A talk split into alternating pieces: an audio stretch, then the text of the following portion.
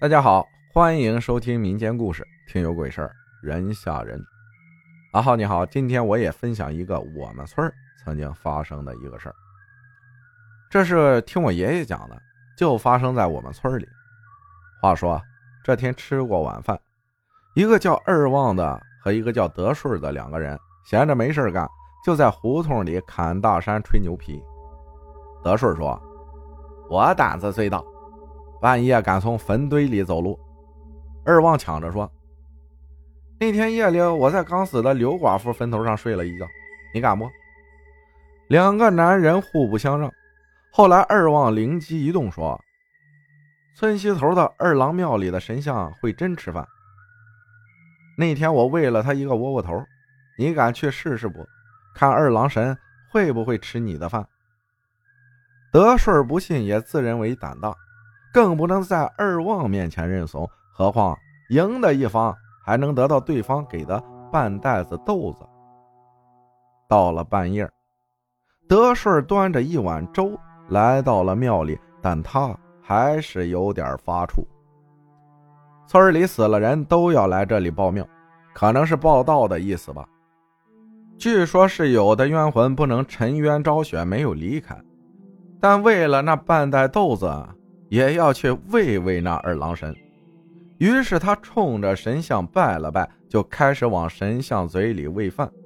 没想到啊，还真吃了。德顺吓得汗毛直立，冒出一身冷汗，刚想转身就跑，但想到那半袋豆子，就壮着胆子又一勺一勺的喂起来了。是喂多少吃多少，最后德顺实在吓得撑不下去了。吓得裤子都尿湿了，他把碗和勺子往地上一扔，就边跑边叫着回家了。第二天，德顺病了，昏迷中还在说：“别喝，别喝。”五天后，德顺死了。二旺自然是不敢再去德顺家要那半袋豆子了，葬礼他也没敢参加。因为那喝粥的二郎神是他扮的，后来村里人也知道了真相，他一出门就有人指指点点。在德顺头七的那天晚上，二旺刚睡着，恍恍惚惚听得窗根底下有什么声音，仔细一听，别喝，别喝，吓得他猛然醒来，忙去窗户那儿往外看，漆黑一片。什么也没有，他认为是做梦了，就没有多想，又去睡觉。这次他还没有睡着，又听得窗根底下“别喝，别喝”，又去看，还是没人。这下二旺可是吓得不轻。俗话说：“不做亏心事不怕鬼敲门。”自己做了啥，清楚的很。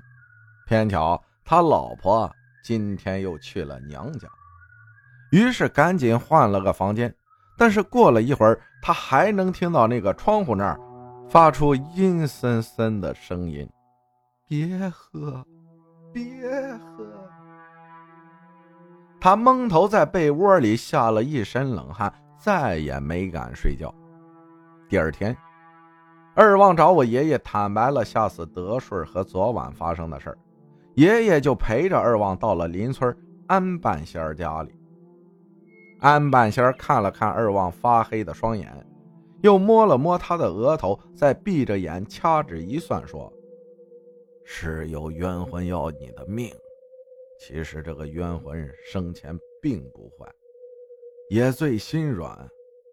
今天夜里十二点，你一个人带上一只猪头，一瓶好酒。”再带上三碗肉菜，两碗素菜，多带点纸钱，去给死者上供赔罪去吧，他会放过你的。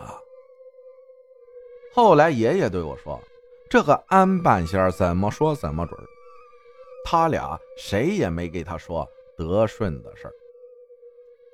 回到家里，二旺和老婆说了一下事情的原委。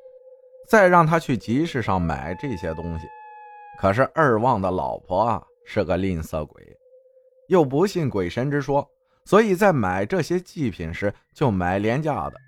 猪头是最小的，三碗肉菜只是上面几个肉片一盖，下面全是白菜帮子，在酒里还兑了一半水，就买了一小沓纸钱。夜深人静时，伸手不见五指。二旺尽管十分害怕，但也不敢不去。到了德顺坟前，点香烧纸，摆好贡品，吞吞吐吐地说：“对对对不起啊，是是我吓死你了，但是也不能全怪我。你你傻呀，你就不会想到是我装的二郎神呐？因为在德顺活着的时候，二旺经常捉弄他，但也没想到这次会把他吓死。”可是到了如今这地步，嘴里还是改不掉以前没理强说理的毛病。眼看着纸钱快要烧完了，二旺忽然感觉背后有人，回头一看啥也没有，就手忙脚乱的去收拾那些碗筷。这时，一声猫头鹰的叫声划破了黑暗的寂静，让黑夜更加阴森恐怖，毛骨悚然。二旺吓得瘫倒在了地上，冒出一身的冷汗，也不顾要那些猪头啥的，就连滚带爬的往村里跑。可是没跑几步，就听到背后一个阴森低沉的声音：“别喝，别喝！”二旺壮着胆子回头看，什么也没有。又跑了几步，忽然在远处一个隐隐约约人的背影。一身灰色的衣裤，一动不动。